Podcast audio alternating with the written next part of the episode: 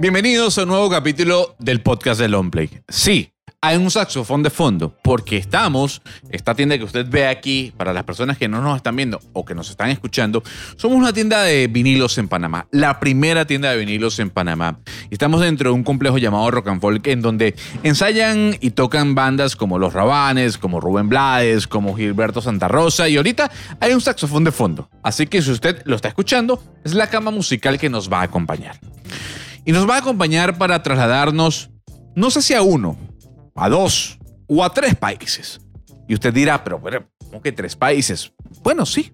Es porque la persona que tengo a mi lado eh, nació en Canadá, se vino a Panamá, luego a Canadá, luego a Francia y está ahora en Panamá. Y si hablamos de artistas canadienses, tenemos que irnos a desde Michael Bublé, eh, pasando por eh, Alanis Morissette, eh, Avril Lavigne, por ejemplo, Celine Dion. Pero si nos vamos a Francia, podemos ir a Ben Uncle Soul, MC Solar, Ocus Pocus, eh, que son bandas que están ligadas en, su mayoría al hip hop. Ben Uncle Soul ha hecho muchas versiones, sobre todo hay una muy famosa de Seven Nation Army, que es la canción de The White Stripes. Yo no me voy a tomar el atrevimiento de dar tu nombre porque mi inglés, mi inglés no, mi francés, mejor dicho, es pésimo. Así que por favor, dígame su nombre. En francés. Mathieu Delonchamp. Puedes probar, seguro que. No, Mathieu Delonchon. Bien. Es como de le cachité. Le cachité. Eh, le- por favor, me da un le cachité, me da un, eh, yo no sé, Mateo, ¿verdad? Ma- sí, Mateo, me puedes decir Mateo, tranquilamente. Así me llaman también. Mateo, pero a ver, ¿cómo la gente te puede buscar en Spotify, por ejemplo? Bueno, con este nombre, Mathieu Delonchamp, es todo un tema. Hay que tener un poco de voluntad, por favor. Se lo pido. Mathieu Delonchamp. M-A-T-H-I-E-U. D-E-S. Como Eso, Matthew. Matthew. Pero no, el nombre entero. Deslonchon. Cuando habrán escrito D-S, Des, ya normalmente aparece. Exacto, Matthew Des, Sí. y ahí le aparece en Google, lo aparece en Spotify, la continuación del nombre. Mateo, gracias por estar en este podcast del hombre. Mm, Sorry por no presentarte por tu nombre, porque mi francés es muy malo. No, Salud pero- por eso. Salud y gracias por recibir. No, por favor. Encantado de estar aquí. Cuando. Salud, por favor. Mm. Eh, cuando uno empieza a ver la vida de Mateo, uno empieza a descubrir que el sonido va muy ligado a lo, a lo acústico.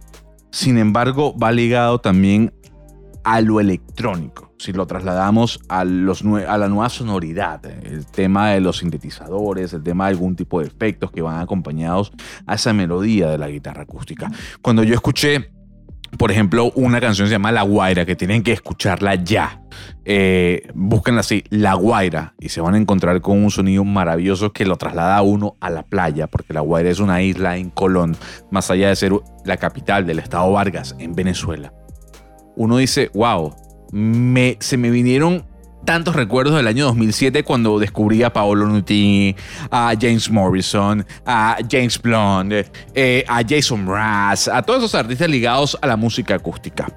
Mateo, ¿cuán importante es la guitarra eh, acústica dentro de tu música? Bueno, la guitarra es mi instrumento. O sea, yo empecé con la guitarra como guitarrista. Estudié mucho la guitarra y al principio me veía guitarrista solista, hasta que por una chica, obviamente, empecé a hacer una canción y dos. Y me di cuenta que, que era mi camino al final, que necesitaba escribir y, y- y entonces dejé un poco la guitarra de lado. O sea, no la dejé de lado porque sigo obviamente tocando, me acompaño siempre con la guitarra, pero, pero ya no estudio el instrumento en sí mismo. Pero entonces hace parte de toda mi... mi compongo con la guitarra y, y está en mi, en mi álbum, en casi cada tema. Hay un tema, cuando, cuando me hablan de tu carrera, me dicen, pues Mateo llegó a Polydor, Mateo llegó a que Universal tomara la música, luego de una gran cantidad de traspieces, de, de cansancio como músico del saber que no te tomaba en cuenta. ¿Cómo llegas a ser artista Polydor o Universal en este caso?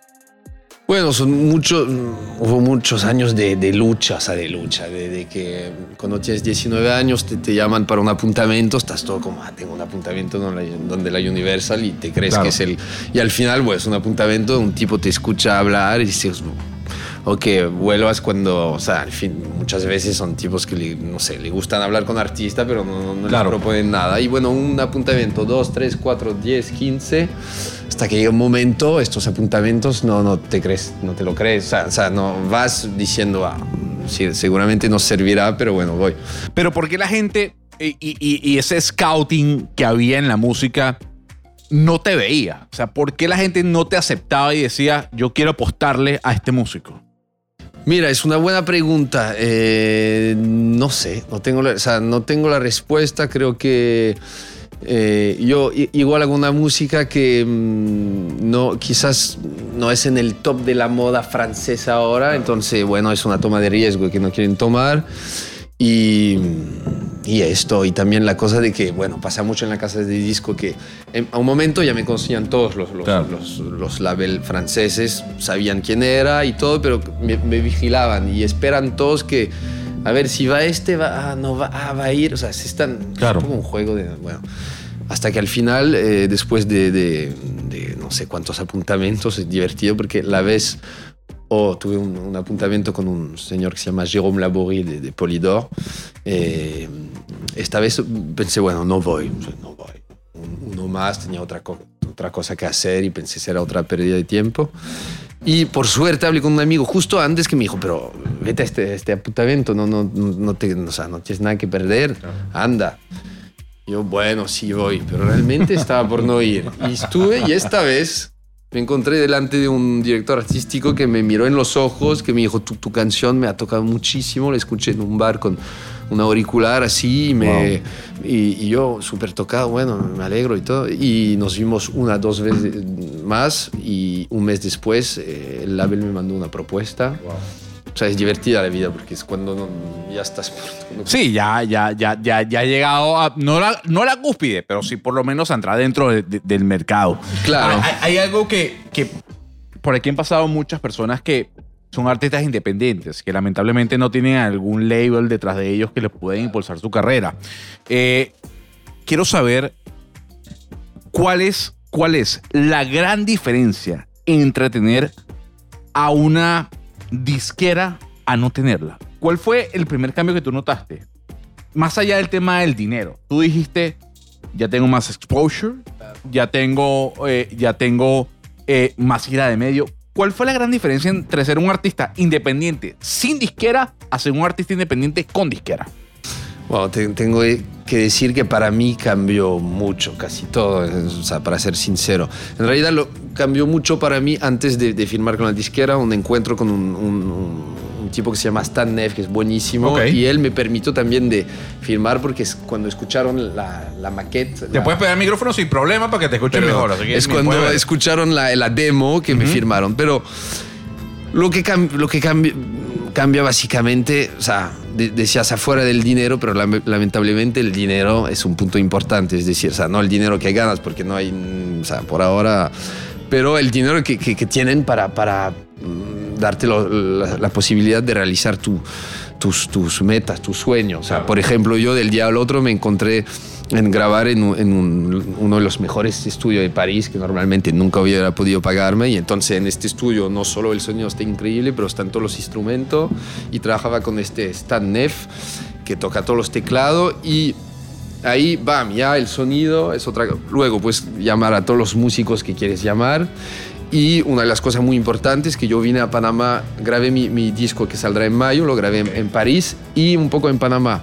Me permitieron ir a Panamá y grabar, y grabar una parte del disco a Panamá. O sea, todo esto son cosas que, que lamentablemente depende de, De dinero, De dinero, pero cuando hay este Claro. dinero, la, cosa, la cosa cambia, obviamente. Hay algo que, que obviamente la gente se va, se va a querer preguntar y es el tema de Panamá. ¿Cuál es el arraigo con Panamá y por qué Panamá es tan presente o está tan presente dentro de tu carrera? Eh, comentábamos al principio que eh, tus padres, eh, luego de tú haber nacido en Canadá, que repito, es, la, es el país que vio nacer a Michael Bublé, a Celine Dion, a una gran cantidad de artistas, vienen a Panamá crean una casa y construyen una casa en La Guaira, si no me equivoco. Y luego te vas a Canadá. ¿Por qué el arraigo a Panamá? ¿Por qué tus padres deciden venir a Panamá? Bueno, la historia en realidad todo empezó por mi abuelo. Mi abuelo trabajó en, en, Panamá un momento y mi padre, que era joven, eh, ya no vivía con su padre, pero se fue a visitar su padre, que todavía no está con mi madre, mi padre, y se fue en, se fue en expedición en la costa, en Colón. En este tiempo, después de Portobelo, que es el pueblo antes de La Guaira, ya no había carretera. Y mi padre se fue con una Zodiac pequeña y un par de jóvenes, no sé qué, de, la ciudad, y siguieron la costa ahí, en plan, para ver lo que había después, después de Portobelo. Y había unos cuantos pueblos, muy aislados, muy perdidos.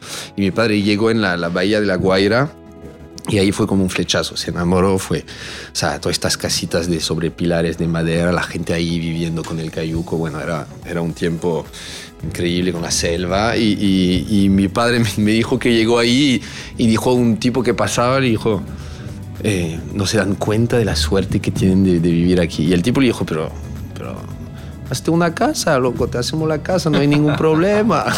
Y mi padre se volvió dos días después a Panamá, a la ciudad, con esto en la, me, me, dijo todo el mes así se me quedó, se me quedó y al final eh, volvió y se hizo una cabaña de bambú sobre pilares y se quedó ahí viviendo un par de años y lo que hacía es que trabajaba en, tocaba en Nueva York y en, en Canadá con okay. su arpa. Cuando llegaba el invierno, tocaba tres, cuatro meses, llegaba wow. el invierno, se iba en, a Panamá, se metía en su cabaña ocho meses, y vivía. O sea, tu papá también es músico en este sí, caso. mis dos padres son músicos. Arpa. Eh, wow. Sí, y mi, mi, padre es arpista y toca. Habrán tres tipos en Europa que tocan la arpa wow. india. Eh, Qué cool. Y toca incluso la música entonces venezolana, y colombiana. No puede ser. Sí, sí, chacareras argentina. Wow. Y escuché de hecho mucha música venezolana en casa desde pequeño. Hay, hay un punto, y, y estamos escuchando al fondo Rihanna, si lo escuchan, en saxofón. Sí, en saxofón. Hay un punto que me llama mucho la atención eh, de la carrera de un músico porque, por ejemplo, he tenido la oportunidad de hablar con, por ejemplo, Lucas Graham. Eh, vienen de Dinamarca, eh, se hicieron famosos hace dos años y uno dice, bueno, wow, un, un, grupo danés siendo famoso en los Estados Unidos y en América Latina cuesta. Y te quiero preguntar por esa, esa distancia que hay entre la música que se escucha en Europa con la América Latina. Uno ve en Glastonbury y uno siempre ve bandas alternativas en su mayoría. Hace seis años estuvo Jay-Z como, como headliner y la gente se quejó porque, bueno, Jay-Z que hace un rapero cerrando Glastonbury. ¿Cuánta diferencia hay entre la música que se escucha en Europa con la de América Latina ya que estás trasladándote de un punto a otro, de, de París a Panamá y viceversa? ¿Estamos muy distantes en cuanto a la música que consume la gente? Bueno, los franceses escuchan o la música francesa. Uh -huh. Lamentablemente me parece que, no voy a decir cada vez menos, pero un poco pasa esto porque la música americana, uh -huh. inglesa, toma tanto espacio que, que tendemos todos mucho, eh, igual estamos educados, o sea, crecemos con claro. la música americana. Entonces, entonces los franceses están entre la música francesa y la música americana, que okay. nosotros compartimos la música americana. Me claro. imagino que en Sudamérica escuchan tanta música y, eh, y luego eh, la música francesa es una música que tiene, salvo la, eh, realmente la variedad, pero si no es una música en cual el, el texto es bastante, bastante rebuscado. Claro. Quizás sería, o sea, hay muy buenos autores españoles, pero es una particularidad francesa claro. lo de la escritura, el texto. Eh, no hay el ritmo que, que, que hay en, América Latina, no claro. toda esta, esta, cultura rítmica que, que es buenísima y, y, esto, luego hay cosas parecidas, lo que para mí, o sea, ahora el, el rap, por ejemplo, tomó mucho espacio mucho, en el mercado mucho. en Francia y sería quizás casi el equivalente de su, no sé, su reggaetón o de su, es decir, música muy popular, eh, popular, o italiano a veces, muy popular, que, que esto sí, es la música, digamos, más comercial, popular. Y luego está todo, toda la movida un poco más independiente. Hay mucha música branché en, en, en okay. Francia, cool, de gente de París que están ahí entre el electrónico, la... Bueno, pero mm, sí, la diferencia sería, sería quizás diría en, en, en la, nuestras músicas respectivas nacionales, que nosotros tenemos esta cultura de las letras. Y, pero nos falta un poco de... Bueno, pero es que, a ver, si uno se va a Charles Aznavour o a Edith Piaf, uno dice, wow, estamos hablando de dos grandes exponentes. Y si nos vamos al hip hop, eh, o al rap en este caso, cuando uno ve los grandes DJs de la música eh, ligada al hip hop, tenemos que hablar de C2C, que son, eh, grandes eh, DJs en este caso creando música y que se han reconocido sobre todo en Europa. Hay, hay algo que, que me llama la atención. Por ejemplo, cuando uno escucha a Ben Uncle Soul, eh, que es un artista francés, eh, él se hizo popular en los Estados Unidos y en América Latina por una versión en inglés, en este caso de The White Stripes. Eh, ¿Cuánto, cuán difícil es entrar en el, en el mundo mainstream de música pop siendo francés o cantando en francés? ¿Es difícil? Mira, creo que lo- lo- los franceses que logran a exportarse fuera de, de Francia son, son, ¿cómo decir? Muy excepcionales. Hay, hay pocos. O sea, sea, es Claro. una cosa excepcional de lograr a... Porque lamentablemente tenemos un idioma que aunque digan que es romántica y linda, eh, no es como, como Claro. español. Que, entonces, eh, hay algunos, pero es, es muy... Creo que para lograr esto hubiera que o estás en una música un poco electrónica, cool, Ok. francesa, branché, que entonces Ok. habla a todos porque hay un beat y...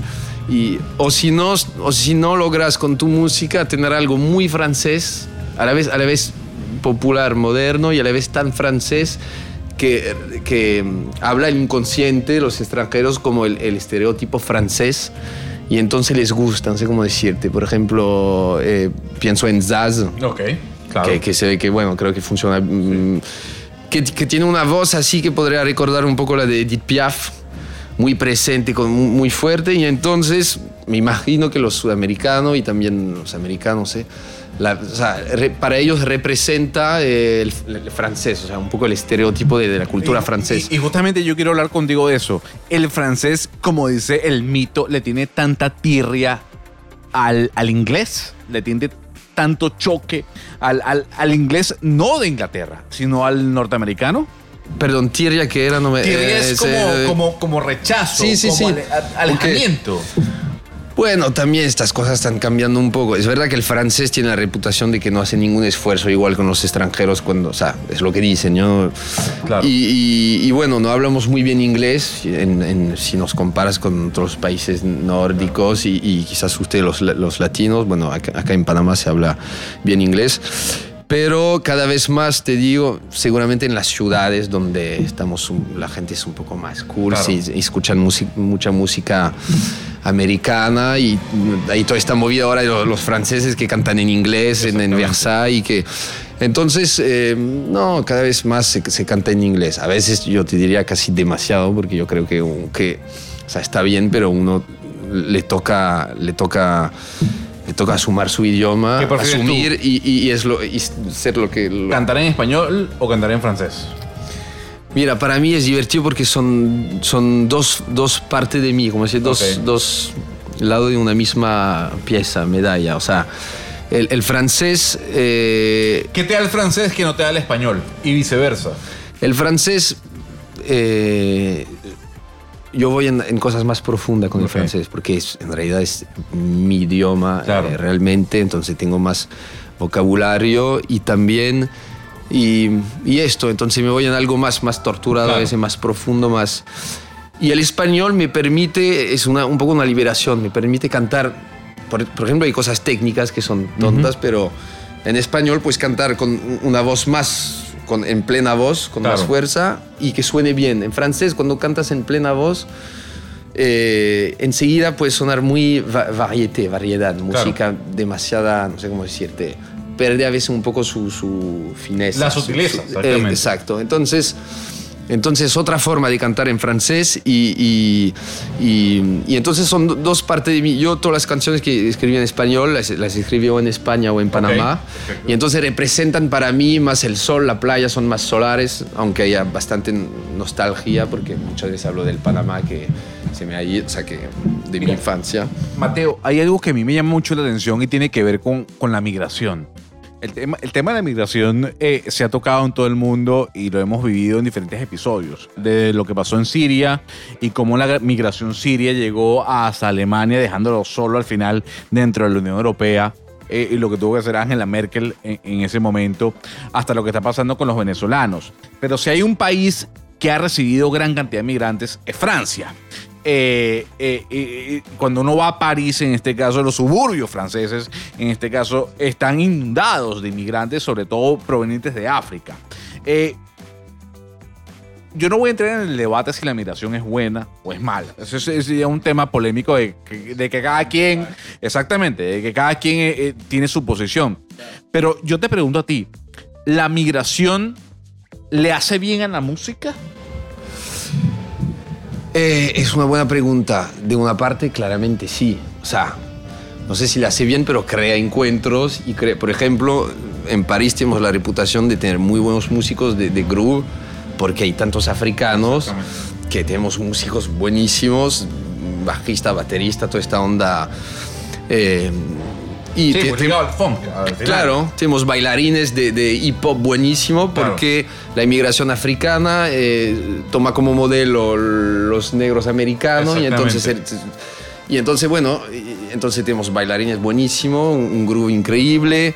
Eh, entonces esto, esto claro que es un, es un plus, como si es, es como si no hubiera habido el, esclavagismo en América, no tendríamos ni la soul ni, ni el jazz como está al menos. ¿Te ves algún tipo de problema en la migración en cuanto a la música se refiere? Porque ¿Por qué te la pregunto? Porque puede suceder que algunas personas ven la migración como una competencia desleal. O sea, el migrante músico va a cobrar menos que yo, que soy el, el, ciudadano que paga impuestos, eh, que, que, está acomodado. En general, dices, más allá de la música. Exactamente. Claro, claro. Sí, bueno, también hay temas que no se pueden poner así de lado, ¿me entiendes? A la gente en Francia, de modo muy políticamente correcto, quieren decir que la inmigración está absolutamente genial y que... Pero bueno, hay siempre una contraparte en esto, ¿me entiendes? Por ejemplo, hablabas de, de, de, la consecuencia que tiene la música. Creo que, de hecho, el rap, por ejemplo, tenemos muy buenos raperos. Hay cosas buenísimas en rap que a mí me encantan y que sin, sin esta inmigración, esta influencia, eh, eh, no hubiera este rap francés con, con letras buenísimas. Pero hoy en la radio, 90% de, lo que escucha es rap, rap, rap, rap, rap, ¿entiendes? Y entonces ha comido todo el resto. O sea, la, la, la, música francesa, la melodía, todo esto, lamentablemente, o sea, nosotros somos un poco, los cantautores franceses somos un poco resistentes en realidad. Ahora, quizás cambiará, las, los tiempos cambian siempre, pero es un momento y lo, lo, de la inmigración al nivel cultural, musical, es que cuando llegas de afuera con tu música, la vas mezclando con la música del lugar que hay, pero muchas veces no te conectas, o sea, todos no, pero en mayoría no te conectas directamente realmente con la cultura en cual llegaste. Es decir, que tiende, entonces la cultura del lugar, la Francia que es un país muy antiguo con su cultura, tiende a perderse. es como si haces una mezcla de, una salsa, si hay esta salsa al final. Exactamente, exactamente. Esto es. Hay algo que, y ya para ir cerrando la conversación, estuve hablando con, con, el cantante Lucas Graham eh, eh, en los Grammy, precisamente, no este año, sino el año pasado. Y también conversé con, con el tecladista de Ex Ambassadors, que es una banda muy famosa en los Estados Unidos. Y ellos me decían, nosotros sabemos lo que representan los latinos en la música hoy en día, lo que puede generar un J Balvin o un Daddy Yankee a la música a nivel internacional. Eh, Mateo, en este caso, para las personas que yo, yo estoy trasladando el nombre de él en español a Mateo. Pero, ¿cuál es tu nombre? Mathieu Delonchamp. Ahí está. Yo no lo voy a decir porque no hablo bien francés. Eh, Mathieu Delonchamp. Eh, ¿Usted haría una canción de reggaetón o de música urbana?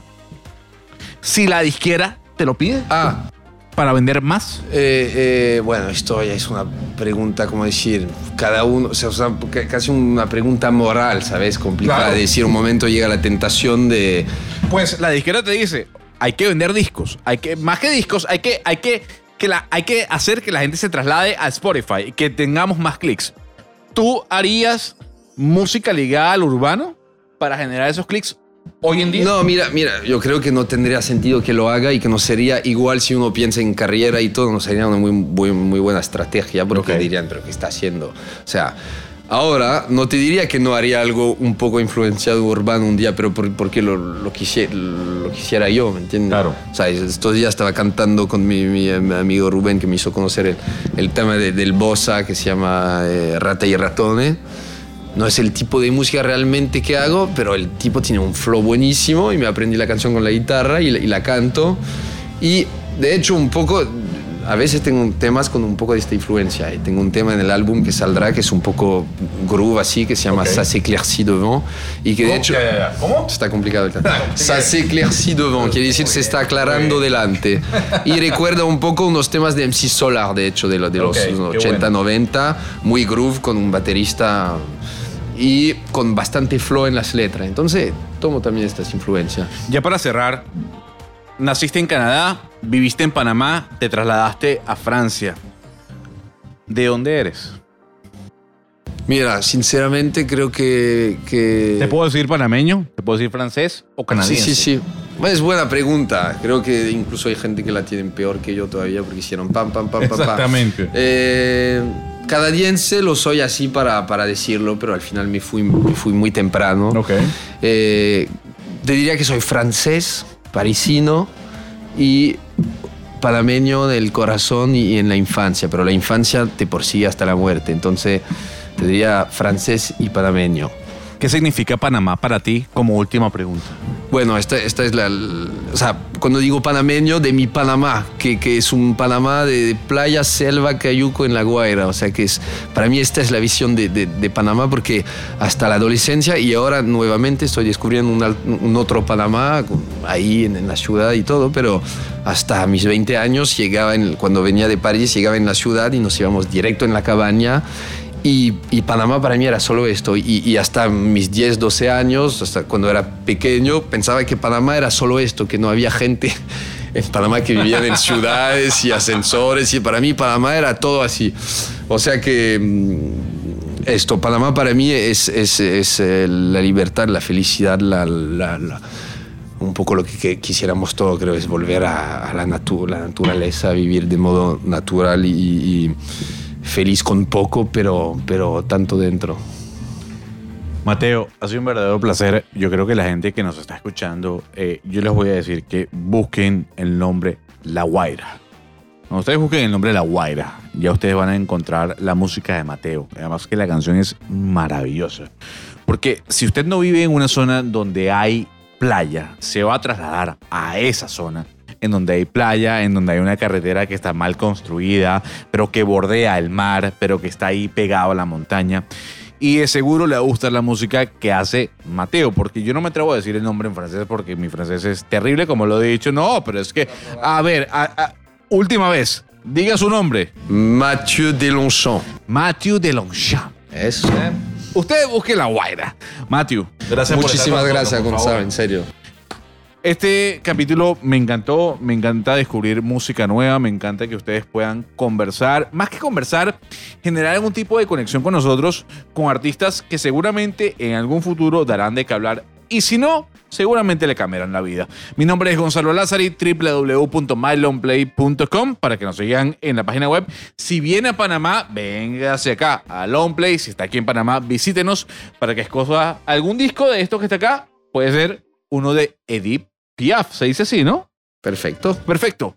Nos vemos la semana que viene. Chao, chao.